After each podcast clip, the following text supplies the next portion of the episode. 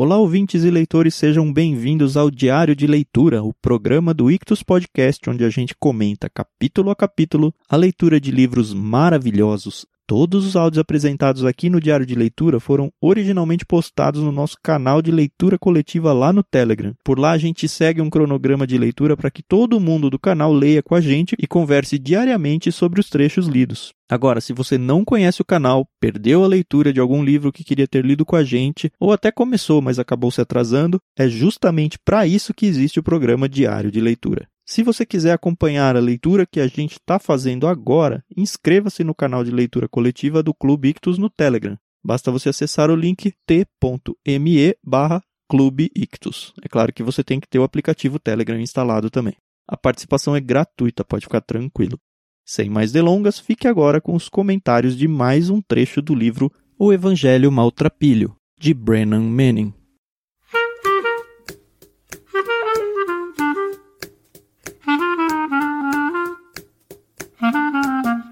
Bom dia, Carol. Bom dia, ouvintes. Tudo bem? Bom dia, bom dia, pessoal. Bom dia, Thiago. Olha, tô curtindo, viu? Tá legal, é? Tá muito legal. E não só isso, eu comecei a ir atrás de outras informações sobre o autor, né? Porque eu, como eu não conhecia, eu não queria ficar falando besteira. Você sabia que ele era casado? Não, não sabia não. É, inclusive esse livro, Evangelho Maltrapilho, é pra Roslyn, a esposa dele. Ah, eu vi que era dedicava- Roslyn, mas pff, sei quem é Roslyn, né? Não sei nem se é nome de homem ou de mulher. É, é a esposa dele. E sabia que ele era muito amigo do Philip Yancey? Porque ele era um padre franciscano. Ah, é mesmo. Por isso que ele era ortodoxo? Não, ele sei lá como chamar. Ele era laico, né? Isso, por isso que ele era Laico, laico. É, entendi. Ah, safadinho. Tanto que no capítulo 3, a gente vai falar um pouco, tem um relato da Roslyn, que ela também tinha um vício, né? E é a esposa dele. E é muito interessante, né? Porque você não, não espera, assim, que um, um padre, né? Que eles têm um celibato e tal, né? É casado. Mas é isso aí, gente. É bom pra ele, né? Ah, é, com certeza.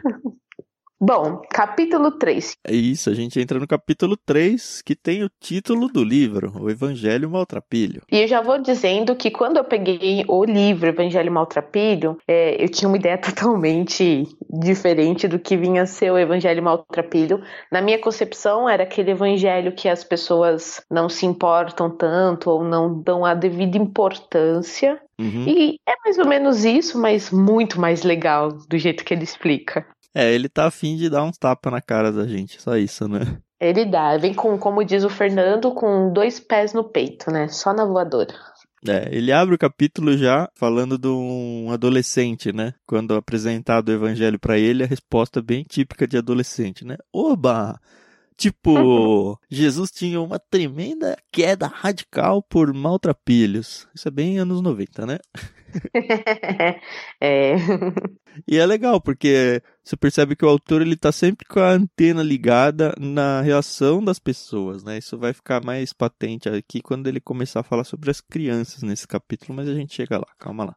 É, eu achei bem legal porque ele já começa falando que Jesus ele veio para aqueles à margem da sociedade, né? Então, é que ele fala: Jesus andava com os pobres, cegos, coxos, leprosos, famintos, pecadores, prostitutas, cobradores de impostos, perseguidos, marginalizados, cativos, possuídos por espíritos imundos, todos os oprimidos e sobrecarregados, a ralé que não tem qualquer conhecimento da lei, multidões, pequeninos, menores, últimos e ovelhas perdidas da casa de Israel. É isso aí. E antes que você pense que ele é um salvador dos pobres, como se eu represente só eles, ele já logo corrige isso, falando: não, na verdade ele não veio só para eles, né? Uhum. Ele veio para todos, para os ricos também, para os inteligentes, para os sábios, para os religiosos e também para esses que nunca tiveram nada na vida. Essa que é a questão. É que assim, é importante a gente saber que na época em que Jesus ele veio, né, isso historicamente falando, tinha aquela coisa de você ter que ser perfeito para entrar no, no templo, né? Querendo ou não, os ricos e importantes é que tinham a vez, né? Ah, isso acho que no mundo o tempo todo, né? Até hoje. Sim, sim, mas quando Cristo veio, era esse cenário, né? E ele quebrou muito com esses paradigmas. Por isso que ele era, entendam, um polêmico, né? Uma pessoa polêmica. Não porque ele causava, mas ele causava, né? Causava. É porque ele enxergava as pessoas atrás de no status, ou seja lá o que for que ela tenha. E aí eu achei bem interessante que ele já começa aqui falando sobre as crianças, né? As crianças, elas não eram vistas como pessoas, né?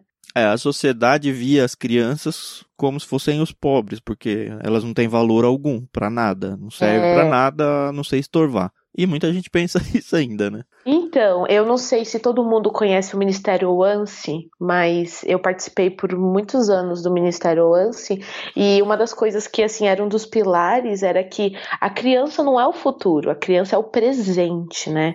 Então a gente tem que parar de pensar que, ai, quando a criança crescer e se tornar um dizimista um membro da igreja, é quando ele vai ter voz ativa dentro da igreja. E, gente, não é isso. A gente acaba entendendo muito errado essa questão, né? E o autor vai aproveitar essa questão da criança para tentar extrair do perfil delas algumas características que servem para qualquer pessoa que está aceitando o evangelho. Então ele começa com uma ilustraçãozinha boba de quando uma criança foi três anos de idade foi visitá-lo. A criança chama John Dyer foi visitar ele e aí ele abriu a porta. Ih, John, que bom ver você. A criança olhou para ele direto e falou: Onde estão os biscoitos? E aí, assim, ele já agarra isso daí. É engraçado, né? A gente dá risada porque já imagina realmente a cena. Mas a gente hum. já agarra isso com a. Cara, a criança não tem nem filtro. A criança tá focada naquilo que ela quer. A criança hum. não tem. Não é cheia de dedos. A criança fala a realidade da cabeça dela. E ele começa hum. pegando essa ilustração da criança para dizer: olha, uma pessoa deveria ser assim diante de Deus. É por isso que uhum. Deus compara seus seguidores e fala: ó, vocês devem ser como uma criança. E a gente consegue enumerar várias características e algumas delas ele vai enumerando aqui. Sim, é, eu gostei muito dessa, dessa ilustração porque às vezes a gente fala, não, seja educado, dá bom dia, boa tarde, boa noite, cumprimenta, né? Já chega pedindo as coisas. Mas o autor ele fala, né, que a gente tem que se tornar como criancinhas, né? Que Jesus ele tá nos convidando a esquecer do passado, a viver no presente, né, olhando para o futuro. E aí ele dá até outra ilustração de um monge, né, que estava sendo perseguido por um tigre. Eu tive que ler duas vezes essa, essa ilustração para entender como ela se encaixava no livro, no Sim. capítulo. Eu achei até que essa ilustração ia ser igual a que a gente leu no livro do Tolstói, você lembra? Então, a primeira vez que eu li, eu falei, ué, acho que eu já vi isso em Mas algum é um lugar. pouco diferente, né?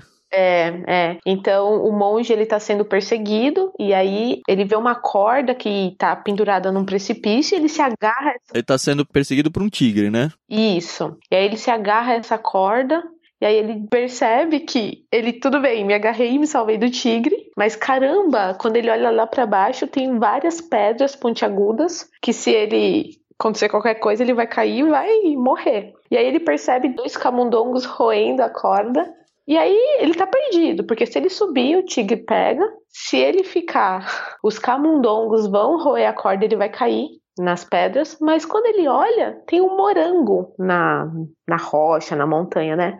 Ele pega esse morango, ele come e ele fala: Caramba, é o melhor morango que eu comi na minha vida. Sabe o que me lembrou ali?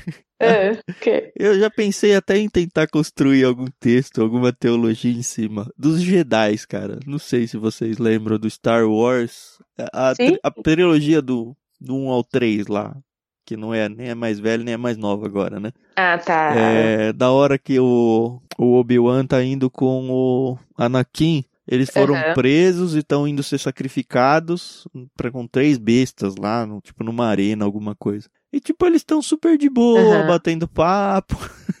e eu falo, cara, a vida cristã devia ser um pouco isso, porque a gente vai sofrer no caminho, sabe?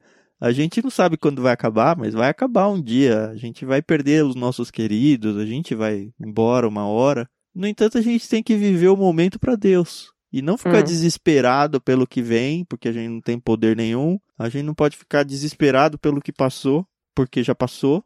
A gente só tem o presente. E aí o presente, como os Jedi estavam super de boa, super tranquilo, é, tipo, o Anakin uma, é, entra no, no, na arena junto com a Amidala e declaram amor e se beijam e entram super amorzinho, sabe? é, é um negócio que faz a gente pensar. Mas enfim, foi mais ou menos essa ilustração que eu li quando passou nesse texto aqui a gente tem que lembrar que nós não somos mais importantes que ninguém, né? É, é, é realmente como uma criança, né? Todo mundo fala, ah, as crianças são inocentes, não veem cor, gênero, etc e tal. E é isso, gente. E eles que vão herdar o reino dos céus, né? Sim. E aí uma outra característica que ele usa das crianças, para quem é discípulo de Jesus, é que a pessoa tem que se tornar como uma criança significa a disposição de aceitar-se como sendo de pouca monta e ser considerado sem importância. E na uhum. real, a criança, assim, até pela forma com que a sociedade as trata, ela já tem meio que isso. Ah, é, beleza, eu sou criança, não sou café com leite, sabe? É, é verdade. É verdade. Ah, isso fez me lembrar que às vezes a gente tem programação dos jovens casais na igreja, né? E sempre tem o filho de alguém que tá ali, né? E na hora de dividir para os jogos, ah, não, você é café com leite. Tanto faz, você tá numa equipe quanto noutra. isso é triste, não, não façam isso, gente. É, mas assim, a criança mesmo, ela já tem o conceito de que eu não valho nada. E é exatamente dessa forma que a pessoa uhum. tem que se apresentar diante de Jesus sendo ela um presidente de banco, sendo ela um mendigo da rua, sabe? Tanto que no capítulo, na, na página 56, é, fala que nós devemos aceitar o reino do mesmo modo que as crianças aceitam a mesada, né? que se as crianças elas eram privilegiadas, não era porque haviam feito de modo a merecer privilégio, mas simplesmente porque Deus agradou-se desses pequeninos que os adultos desprezam. Então é bem isso, gente.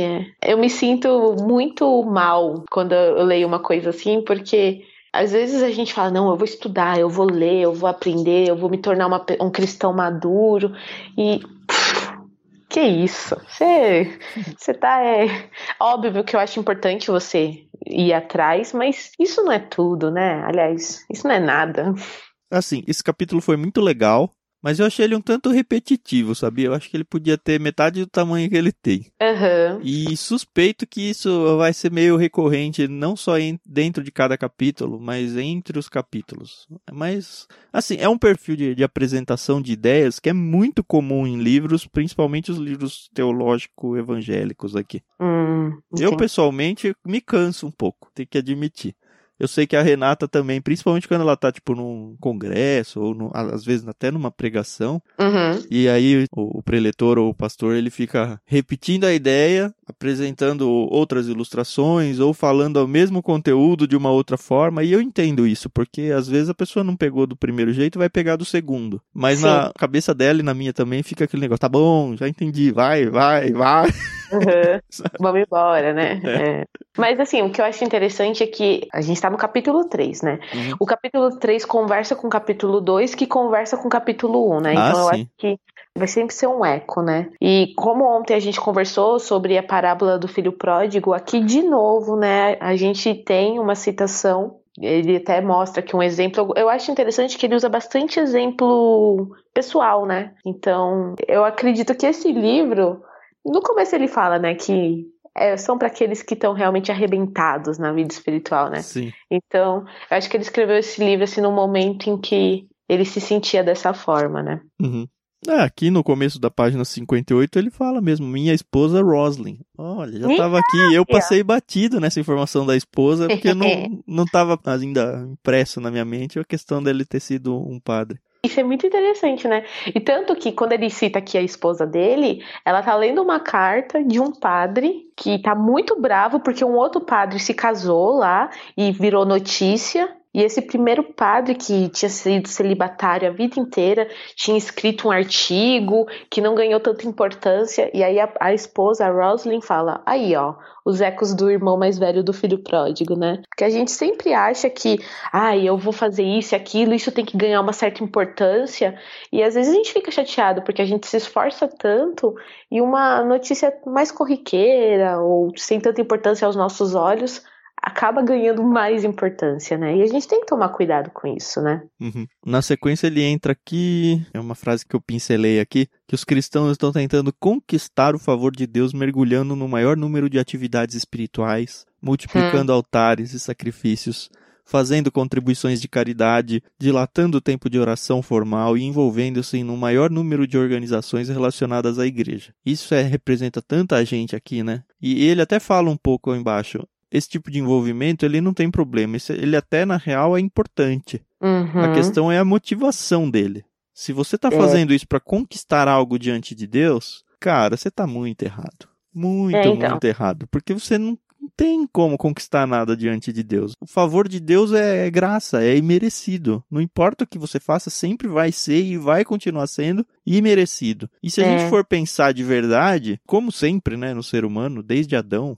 é a exaltação do eu, né? É eu me Uhum. colocar no lugar de Deus. Então sempre se preocupe, por mais beato que você seja, sempre se preocupe com qual é a minha motivação para fazer isso. Eu estou querendo me colocar diante de Deus como alguém merecedor, alguém mais importante do que o outro que não faz nada? Ou eu estou fazendo isso simplesmente em resposta àquilo que Jesus já fez por mim, porque eu me sinto tão maltrapilho que eu preciso dar esse presente aí a Deus, dar esse, esse tipo de, de reação, meio que como resposta àquilo que eu já ganhei e que era totalmente merecido. É, o que eu acho interessante é que o povo escolhido por Deus para ser seu povo, né, que eram os judeus, eles se perderam muito, né? E, óbvio, nós também nos perdemos, né?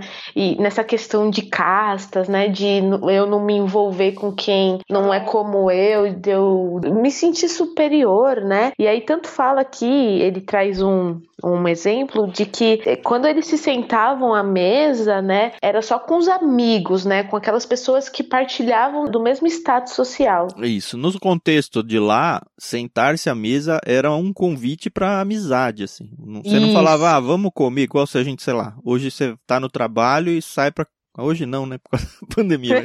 Quando isso É. existia, você tá no trabalho, alguém que começou a trabalhar, lá, sei lá, semana passada já tá saindo pra comer com você. Porque Uhum. você é educado, entendeu? É Uhum. diferente. Naquela época, é vamos comer era um convite à amizade. Isso, e aí a gente percebe que Cristo, quando ele pede para Zaqueu, quando ele pede não, quando ele fala para Zaqueu, ó Zaqueu, eu vou, eu vou jantar hoje com você, esse é o escândalo, né? Porque ele era um publicano, né? E como que Cristo vai? Cristo, que Cristo era um mestre, né? Ele tinha estudado, é, e caramba, ele ia sentar com um publicano. Então, às vezes também é importante a gente saber o contexto histórico para entender a Bíblia, né? Na sua totalidade, né? Exatamente. Como diz a Carol. Cara, a coisa mais legal é editar os, os áudios da Carol, viu? Pois é, tô virando meme. ai, ai. Ó, você fazer meme de alguém é um sinal da grande amizade, hein? É, tipo e a- jantar e então, almoçar na época de Cristo. é, e a pessoa não se incomodar de virar meme também. E eu não me incomodo, gente, de Não. verdade. Isso já dá liberdade pra Carol fazer memes em imagens minha, que a parte de visual é toda dela, né? Então eu tô na roça. não tinha pensado nisso, não Olha tinha. só a ideia. Ai, ai. Mas tá bom, vamos lá. Bom, é, ele vai gastar algumas páginas com essa questão do alimento aí, do, da refeição entre as pessoas, e vai mostrar que realmente Jesus olhava para as pessoas. De Uhum. novo, a mesma ideia do início do capítulo, de uma outra forma, independentemente de como elas eram, do que aconteceu na vida delas, de qual era histórico ou nascimento ou nada delas, ele estava lá olhando para o ser, que é o que a gente tem que fazer e a gente não faz, né? É, verdade. E aí, tanto que lá na página 62, o Brennan, ele fala como Jesus era visto, né? O retrato de Jesus traçado pelos evangelhos é de alguém que abraçava a vida e especialmente as outras pessoas como dádivas amorosas das mãos do Pai. As figuras periféricas com quem Jesus se deparava no seu ministério reagiam de diversas formas à sua pessoa e sua mensagem. Porém, poucos respondiam com melancolia ou tristeza, e esses eram os como o jovem rico que rejeitavam a sua mensagem. Hum. A presença viva de Jesus despertava alegria e libertava as pessoas. A alegria era, na verdade, o resultado mais característico de todo o seu ministério junto aos maltrapilhos. É interessante a gente notar também a reação das pessoas que eram convidadas para estar com Jesus. Porque, hum, é, da hum. mesma forma que os que não gostavam se escandalizavam com isso, num certo sentido as pessoas também se escandalizavam, mas pro lado bom, né? Elas falavam, cara, alguém prestou atenção em mim, sabe? Uhum. E aí eles percebiam que era uma, como diz aqui, uma experiência libertadora de puro júbilo. Eu acredito, assim, que seria hoje você chegar e pegar um, um mendigo na rua e falar, ó, vamos ali num restaurante caro comigo, sentar os dois à mesa como iguais, sabe? Sim. E vamos junto. E eu imagino que passa na cabeça de uma pessoa dessa, fala, cara, o que que tá acontecendo aqui, sabe? Isso não faz parte da minha realidade. Uhum. E é isso, né? Foi muito legal essa parte. É, eu achei também muito bacana a parte quando eles comparam Jesus com João, né? Porque João jejuava junto com os seus discípulos, né? E Jesus não tinha essa prática. E aí ele usa aqui a, a, a, metáfora do noivo, né? Que eu achei muito legal. E assim, querendo ou não, a gente acaba esquecendo dessas coisas, né? Passa uhum. meio que batido, né? Que você não, na festa de casamento, você não vai ficar sem comer enquanto o noivo come, né? Ou, ou vice-versa. E caramba, é muito bom isso. É, isso tá na Bíblia, né? Então... É o tipo de texto que a gente passa e já leu tantas vezes que não dá mais atenção a ele. É verdade. E aí, de novo, ele volta para a questão de crianças e adultos, uhum. tentando exaltar a presença diante de Deus como crianças. E ele é. faz uma citação de um tal de Burkhardt, que eu achei muito legal. Diz assim, ó, temo pelo advogado, cuja única vida é o imposto corporativo, pelo médico cuja existência inteira é a próstata de outra pessoa, pelo executivo cuja única responsabilidade é perante seus acionistas, pelo atleta que aposta tudo num único alvo, teólogo que pensa que o mundo pode ser salvo pela teologia. Achei sensacional isso. Uhum. Uma mente fechada mata casamentos e relações humanas, amortece sentimentos e sensibilidades, cria uma igreja que vive em mil e um túneis sem nenhuma comunicação e sem nenhuma saída. Se mantermos a mente aberta como a de uma criança, desafiamos ideias estabelecidas e estruturas rígidas, incluindo as nossas. E ele faz uma correçãozinha depois disso, porque você fala, ah, beleza, então tem que ter a mente aberta, posso aceitar tudo. E aí, hum. e aí ele fala, cara, não, não é por aí. Claro que a mente aberta não aceita tudo indiscriminadamente. Marxismo e capitalismo, cristianismo e ateísmo, amor e luxúria, mexandom e vinagre, sabe? E aí eu pus aqui, ó, mente aberta tem que ser diferente de ser idiota, né? São os aforismos, né, que surgem na nossa vida, né? Uhum. E aí ele termina o capítulo com duas ilustrações que eu achei muito, muito, muito fantástico. A primeira mais do que a segunda, mas eu acho importante a gente falar, né? Ele fala primeiro sobre um grupo de alcoólicos anônimos. Pelo que eu entendi, ele faz parte desse grupo. É, eu fazia, também né? entendi isso. Eles estão lá nas reuniões, todas as terças-feiras eles se reúnem. Se reuniam, vou pôr no passado porque ele já é falecido. Uhum. Eu nunca fui numa reunião de, ah, eu só vejo aquilo que mostram na televisão, que você senta ali, né? Né? E as pessoas vão e contam os seus dissabores ou suas vitórias. E aí, um rapaz, o Phil, levanta a mão, né, e fala que ele fez uma viagem, que durante essa viagem ele acabou perdendo a reunião semanal, mas que ele estava sóbrio por sete anos e que infelizmente ele se embebedou e ficou bêbado por cinco dias. E que eles têm uma palavra-chave dentro do programa dos Alcoólicos Anônimos que é o FISC, né? Que a gente não pode se permitir, eles não podem se permitir ficarem famintos, irritados, solitários ou cansados. Senão você fica vulnerável ao seu primeiro drink, né? E ele ficou faminto, irritado e solitário. E ele acabou destampando uma garrafa e se embebedou, né? E aí fala, né, que caramba, sete anos e. É, ele tá na lama, né? Se sentindo mal, assim, claramente arrependido. E é. se colocando lá diante dos, entre aspas, irmãos dele. Uhum. E pronto para ser julgado, né? É, e assim, pelo contrário, as pessoas que estão naquela situação falavam: caramba, você ficou sete anos, eu fiquei um ano inteiro bêbado. Ou, ai, uma recaída a gente tem que lidar como escape, mas você vai conseguir. E o pessoal, a gente tá orgulhoso de você, porque ele podia também ter escondido isso, né? Mas uhum. ele falou: não, quando você desabafa, você se liberta, né, daquela situação, né? E aí no, fala que no final da reunião ele se levantou, sentiu uma mão no ombro, e aí uma das mulheres falou: Ah, seu maltrapilho velho, vamos ali que eu vou te pagar uma banana split. vou te pagar um goró, né? Já pensou? Já pensou? e, e, assim, eu entendo que, caramba, a gente peca diariamente, a gente pede perdão para Deus. E o perdão é, Deus, eu não vou fazer mais isso. Mas a gente acaba repetindo, né? E Deus, ele não fica, mas de novo, Carol, caramba. Ele fica, não, filho, eu te perdoo, eu te perdoo, eu te perdoo. Ele conhece o nosso coração, né? Ele sabe se a gente está sendo safado diante dele ou se a gente realmente está com um, um arrependimento genuíno. É, eu é. confesso que nesse começo de ilustração, eu fiquei um pouquinho incomodado, sim. Na reação das pessoas, eu falei, cara, mas ninguém vai confrontar ele. Mas, cara, é essa parte na minha vida que esse livro precisa quebrar um pouco. Porque uhum. depois pensando, eu fiquei, cara, obviamente esse cara já está arrependido, sabe? Uhum. O arrependimento dele é genuíno, não tem como questionar isso. Não é um cara que está buscando as pessoas para que elas passem a mão na cabeça dela. Não é isso.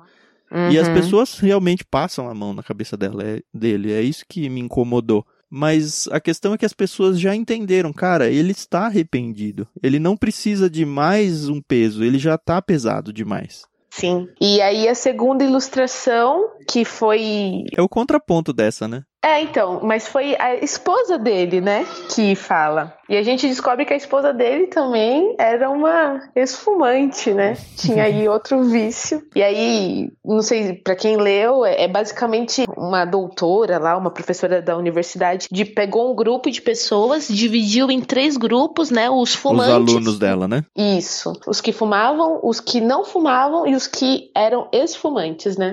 E aí ela percebeu que quem nunca fumou se sentia muito superior aos fumantes, né? Uhum. E ela reclama, porque ela fala: caramba, é, vocês estão acabando aqui com, com a minha autoestima, né? Ela usa outras palavras, uhum. mas depois ela entende essas pessoas, né? Ela entende que. Até perdi aqui o, o fio da meada. Ah, tá. Tem uma mulher aqui que fala: ai, essas pessoas que fumam são horríveis, né? Elas não têm respeito nenhum por ninguém, são repulsivas, não merecem consideração. E aí outro fala: é óbvio que quem fuma tem uma autoestima baixa e uma autoimagem péssima. Ah, eles não têm força de vontade, são péssimos exemplos. E aí acabaram com a, com a raça dos fumantes. E é interessante porque, tipo, eles não estão numa conversa só deles. Eles estão na uhum. frente das pessoas que são colegas, amigos de classe de longa data aí. E falam como é. se estivesse falando de um terceiro, sabe? Então, mas eu fico pensando, essa professora quer fazer esse estudo, caramba. Ah, eu acho que ela tava afim de mostrar a hipocrisia da coisa, assim. Hum, pode e funcionou. Oh. E aí a, a Roslyn, ela, que é a fumante, a esposa do, do Brennan, ela disse que ela ficou com muita raiva, ela olhou para aqueles que eram ex-fumantes e falou, nossa, que hipócritas. E ela ficou louca da vida, mas ela se acalmou.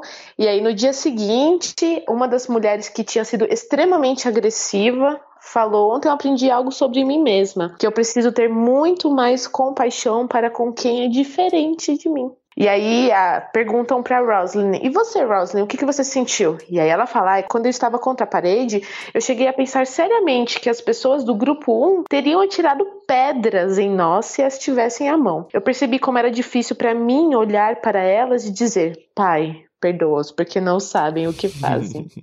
Colocou no lugar de Cristo aí, né? É. E é isso, gente. A gente tem que entender que, infelizmente, por mais certos da salvação que as pessoas possam ser, elas vão sempre ter pecados. Nós vamos sempre ter pecados, né? E não dá pra agir de hipocrisia, né? Pois é. Ele vai terminar muito falando sobre a hipocrisia. Tem uma citação que eu acho que é bem um resumo aqui do capítulo no finalzinho dele. Ele fala que o evangelho maltrapilho revela que Jesus perdoa pecados, incluindo hum. pecados da carne, que ele sente-se à vontade na companhia de pecadores que se lembram de como mostrar compaixão, mas que não pode e não terá um relacionamento com os que são hipócritas no espírito. É isso, esse foi o capítulo de hoje. Amanhã, auréolas tortas. E vamos ver o que aparece. O livro tá bem legal. Você tá lindo com a gente, tá curtindo, tá aprendendo, tá mudando a sua vida. Porque, assim, uhum. aos pouquinhos tem mudado a minha. Não sei da Carol, mas tá Sim. tá sendo uma boa experiência. É, a gente tem que se deixar lapidar diariamente, né? É aquilo, a Bíblia, o nosso manual, né? É o nosso guia, mas Deus usa homens, né, para nos mostrar certas coisas que a gente ainda não está preparado para descobrir por nós mesmos, né? Uhum. Um bêbado, um celibatário que se casou com uma fumante. Pois é.